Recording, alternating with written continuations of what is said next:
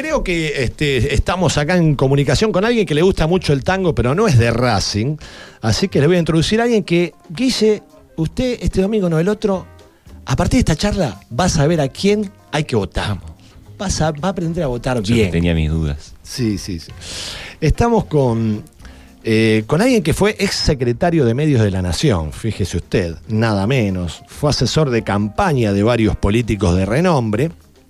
O sea que el tipo algo sabe de esto, algo sabe. Em, nosotros lo conocemos muy bien porque lo tuvimos de profesor en la Universidad Nacional de Avellaneda, es docente en la materia de periodismo político. El queridísimo Claudio Seman está con nosotros, ¿nos escuchás? Claudio, buenas noches. Sí, sí. ¿Qué tal? Y te escuchaba atentamente. No imaginaba que tenías tantas virtudes. eh, así, Es todo terreno. no sé cuál sería. Sí, sí, está claro que es un todoterreno. Sí, Sí, sí, sí, es sí. un todoterreno. Yo no, no sé, cabe duda no sé, no sé por qué no estoy recorriendo los 100 barrios porteños. Cantando.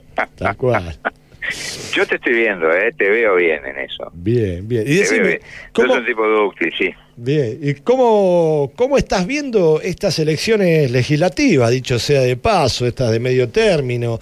Más allá de las pasos, que no sé si vos eh, también estás de acuerdo con esta, con esto de las pasos, ¿qué, qué importancia te parece que tienen para, para el futuro de nuestro país? A ver, porque me preguntaste un montón de cosas. Sí. Este, pr- primero cómo estoy viendo las elecciones, hone- honestamente con preocupación. Pero no porque porque se vaya a votar, digo, yo, yo estoy con- siempre que es una elección para mí es una fiesta. digamos. Los de nuestra generación, este, sabemos lo que nos costó, lo que nos costó votar en términos en todo en todo tipo de términos, ¿no? De vida, de ilusión, de esperanza, de tiempo.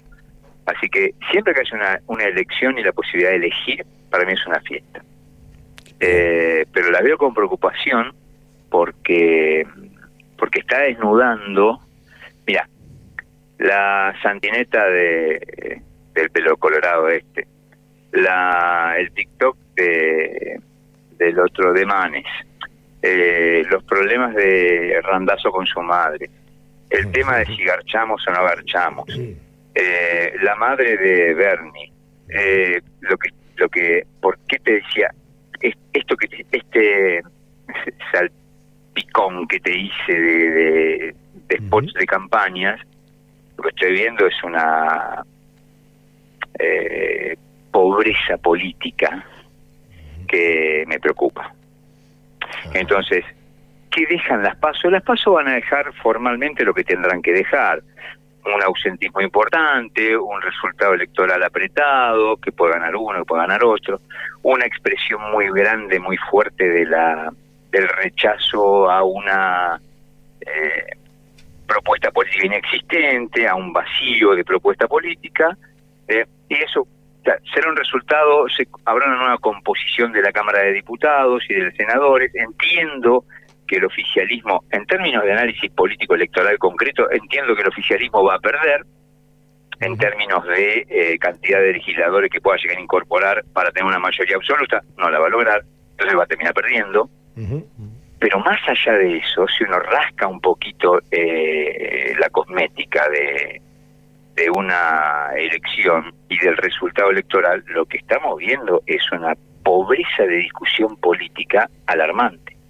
Ajá. Al extremo, hola, ¿me escuchás? Sí, sí, sí, perfecto, te estamos Ah, siguiendo. al extremo, te decía, al extremo. Recién escuchaba un discurso de una chica, un discurso, un mensaje que vos leías de una chica que eh, preocupada por los mensajes, por los problemas del, del, del medio ambiente, ¿no? Y del reciclado, y hablaba de reciclar políticos. Pero yo no, no quiero, porque ya se parece, pasa cerca de que se vayan todos y tampoco estoy de acuerdo. Pero estamos asistiendo a un... Es como si yo te dijera, viste, sembramos demasiada soja y no le dimos descanso a este territorio y después no crece nada. Cuando la política eh, se autoagrede, se autolesiona de esta manera, tenemos que tener cuidado porque después de esto, esta es la única herramienta que tenemos. Y estamos haciendo política eh, que, que no cuida la política. hay, hay que hacer una política un poco más sustentable, por favor, hay que pedirle a los dirigentes que hagan una política más sustentable, porque después no nos queda nada. Sabés que eh, justamente leía en Le Monde Diplomatique una nota de José Nathanson que hablaba de un clima similar a lo que fue la atmósfera de, fines de los 90, ¿no? A, ese, mm. a, esa especie de nihilismo, de, de apatía con los políticos, pero que a la vez convive con una polarización, pero que ya, dice José Natanson, ya no es el que se vayan todos, sino que es, ya no es indignación, dice él, es más bien tristeza de la gente. Es que, es que no te queda nada adelante. Entonces, che, hagamos una política un poco más psicológica, en serio, porque no la estamos cuidando. ¿Y sabés cuál es el, la causa de esto? No es solamente, porque es fácil, putear a Cristina, putear a Alberto, putear a este, putear a Macri, puteamos. tampoco podemos, eh, eso no está bueno, pero hay otra cosa que es lo que habilita esto, que es la supuesta no política. Cuando la no política entra a la política, y todos sabemos que la no política es política, la única diferencia que la no política tiene con la política, la no política aparente, ¿no? Tiene con la política, es que habilita todos los discursos posibles de degradación de la política. Puede decir lo que quiera sin códigos políticos.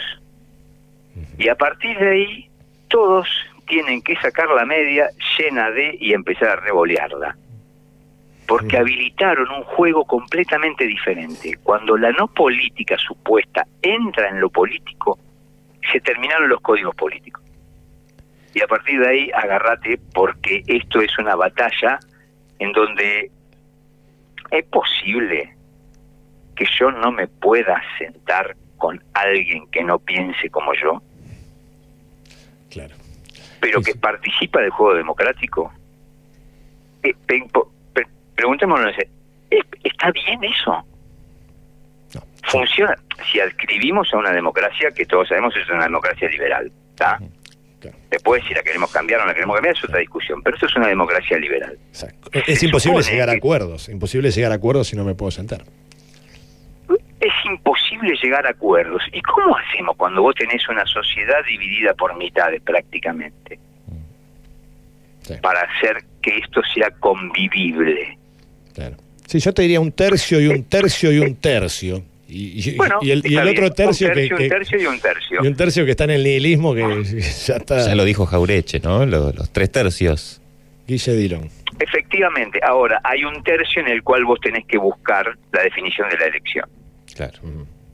Ahora, si querés, para analizar un poquito, vamos a analizar un poco el oficialismo, también el discurso del oficialismo, ¿no? Sí. Sí, ahí te quería, eso te quería este, preguntar, porque eh, pareciera que que la política también se sube al discurso de la antipolítica, porque entendiendo que la política es el, peronismo y el radicalismo, los partidos históricos, eh, también entran en ese juego de los...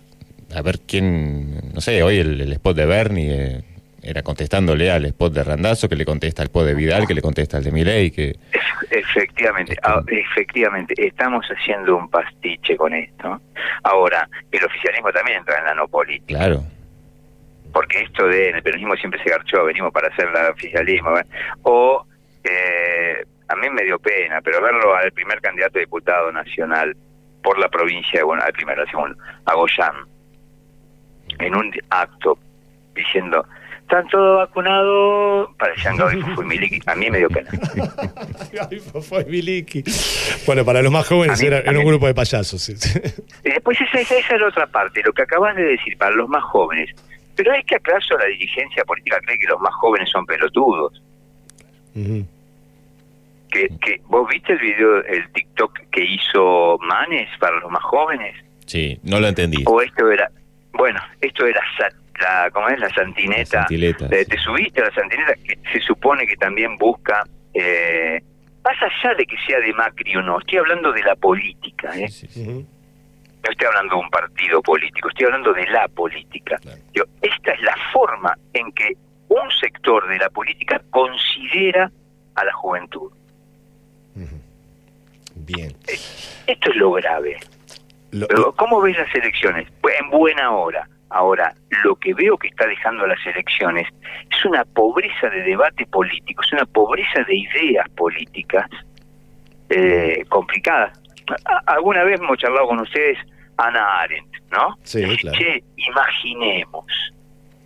Che, pensemos una institucionalidad distinta, más representativa o más directa o que dé mayor participación, que nos haga pensar en soluciones diferentes, en problemáticas y soluciones diferentes.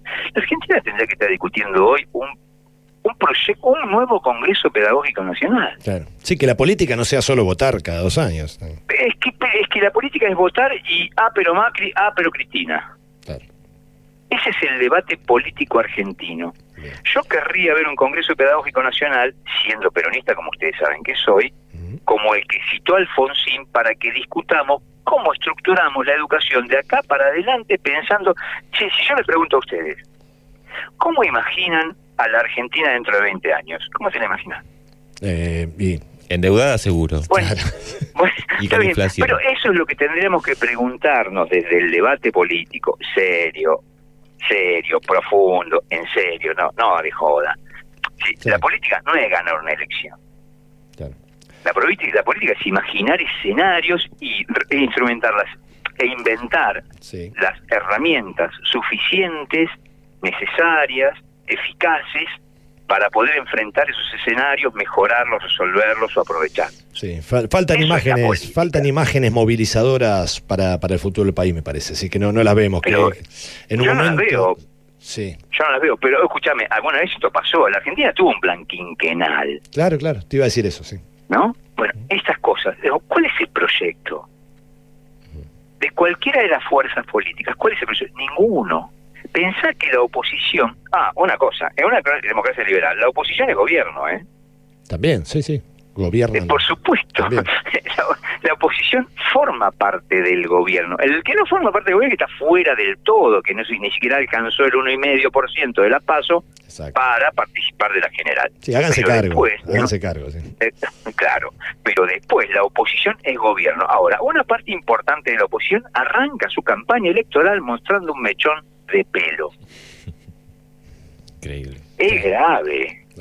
Bueno, tuvimos el Alica Alicate. Yo me acuerdo que ese día. Es este, grave, dije, pero claro. "Eh, Estamos frente a la tumba del discurso político, le dije a mi pareja ese día, a mi Claro, compañera. ¿Cuánta razón, Gonzalo? ¿Cuánta razón? Porque efectivamente, digamos, nosotros nos llegamos al mechón de pelo de Santilli y por favor, aunque soy peronista, no lo interpreten como que hago una crítica porque es, ah, pero Macri, ¿eh? Lo que hago una crítica podría ser el garche de Sí, Tolosa Paz. de paz. Pero, Eh, pero arrancamos con este, con ese mechón de pelo. Esto empieza con el soldado Chabanel como candidato a diputado nacional, o con Scioli como Sí. candidato, o como secretario de, de Transporte y de, de Deporte y de Turismo. tal cual, tal cual. Y Te- cuando empezamos a meter a los famosos de candidatos. Sí. Te quiero hacer esta pregunta porque se nos va a ir el tiempo. ¿Te parece que hay, que hay lucha de clases en la política argentina? En los 60 estaba más claro esto, más, era más tangible. Sí, estaba Hoy, claro. ¿Hay En lucha la de clases? Argentina no. En la Argentina de hoy no hay una lucha de clases. Y de, hecho, en principio, por un lado tenés a un oficialismo que confunde oligarquía con clase media. Esto, lamentablemente, es así. Por lo tanto, esa lucha de clases, si la estuviera eh, enarbolando y llevando adelante el oficialismo, la verdad que la lleva mal. Por otro lado, todos los aspiracionales que están en la sociedad argentina eh, hacen que nadie se perciba en la, en, nadie tenga conciencia de clase, porque para la existencia de la lucha de clases lo que se necesita es conciencia de clase. Y acá lo que hay es aspiracional de clase. Eh, yo te, yo te he contado en los 2000, cuando yo, yo era, en ese momento estaba en Presidencia de la Nación, los, mucha gente, no iba a decir los pero mucha gente eh, cantaba el himno antes de que abrieran los bancos y cuando terminaba de cantar el himno, abrían los bancos, entraban y decían queríamos nuestros dólares. Ujú. No, digo, acá, acá bueno. hay un no, no hay una conciencia de clase ni una conciencia nacional. ¿Dónde está el ser nacional de Hernández Arregui? Todas esas cosas que alguna vez discutimos en los 60, 70, 80 y hasta los 90, hoy se diluyeron, no existe. Y ojo, por ahí era un proceso natural que debía ocurrir o que proceso histórico lógico que iba a ocurrir. Capaz que aquella lucha de clases percibida por el marxismo se diluyó ya en el en el, en el transcurso de la historia, quizá no exista más. Y hay que pensar ideas nuevas para la política, ideas nuevas para la participación política, para el desarrollo. Yo en la Argentina, lucha de clases, no veo. Pero para nada. ¿eh? Justo que hablábamos de, ideas nuevas recién. Eh, te, hago una siguiente pregunta eh, que parte de, de, esta premisa. Yo creo que el macrismo, como fenómeno político, surge más que como propuesta, se funda en el antiperonismo. Creo que nuclea, logra nuclear a todos los sectores que son antiperonismo. Digamos, eh, los unen más el espanto que el amor, como dice la frase. ¿no? Eso yo es lo que, lo que creo. Eh, ¿no, ¿No te parece, yo estoy sospechando, que hoy le está pasando lo mismo al peronismo, que están todos juntos de alguna manera, más que para triunfar, por temor a que vuelva Macri? yo te voy a decir, primero creo que el peronismo es tan grande que crea hasta su propia oligarquía. Segundo, me parece que el, peronismo tiene, por, el único objeto que tiene es que no gane Macri, aparentemente. Pues se acabó el proyecto, digo. Eh, está cayendo en la misma que la oposición. A ver, ¿de dónde se nutría el proyecto peronista? ¿De dónde, dónde, dónde salía? Yo te lo voy a decir como militante cuando pude ser militante del peronismo. Yo iba a la unidad básica de mi distrito y en ese distrito había un congreso trimestral, semestral, tenía que venir el concejal y nosotros lo increpábamos cuando éramos oposición, era ganado el radicalismo acá, la única vez que ganó el radicalismo de Esteban Echeverría, lo increpábamos al concejal si le había aprobado una ordenanza que nosotros consideramos que no, que sí, que debía, que no debía, que es, por qué hizo esto, por qué hizo aquello. ¿A dónde voy yo ahora? ¿Dónde está la unidad básica de ministerio? ¿Dónde está el lugar de participación? El Consejo de Partido. ¿Sabes cuánto hace que los peronistas no votamos un presidente de partido? Sí, sí se pactó, la última vez se pactó en una mesa. Siempre, hace, pero hace más de 25 años que no votamos presidente de partido. En la provincia de Buenos Aires y en mi, y en mi municipio, por ejemplo. esa participación que yo tenía porque vos tenías unidades básicas, o los radicales comités, ¿sí? O los socialistas casas. Iban y discutían ahí y al mismo tiempo hacían una, tarea social, ¿no? Este, o se daban clases de apoyo, se daban talleres de, literatura, o de tejido, o de ajedrez, o de lo que fuere. Pues intentaba acercar a la gente con una oferta de servicios. ¿Dónde están las unidades básicas? Ahora, ahí empezaba a discutirse un proyecto nacional. Se acabó, se, acabó, esa participación. Se acabó el espacio de discusión, Gonzalo, eh, Guille. Entonces, espacio de discusión. entonces para cerrar, te, pregunto, Claudio, este, tenemos que votar el otro domingo. Este, ¿A quién votamos? ¿Cómo hacemos para votar? Eh, eh, enseñarte a votar es como enseñarte a respirar. Hay muchas cosas que se hacen sin saber, como escribir, como el amor, como morirse como ser padre, como un programa de radio. bueno. bueno, pero, con Claudio pero usted tiene muchas habilidades. Así que voten a conciencia, pero nada más, nada más. Eso es todo lo que se puede decir. Por eso es eh, secreto, ¿no? Tal cual. Claudio, y universal. Espectacular, te agradecemos un montón. Charlamos con Claudio Seman, enorme profesor de la Universidad de Avellaneda. Te agradecemos muchísimo que hayas estado acá en Fiebre de Viernes. Guille. Un gusto hablar con ustedes otra vez. Nos vemos la próxima. Un abrazo grande. Chao, hermano. Chao, che. Chao. Chao.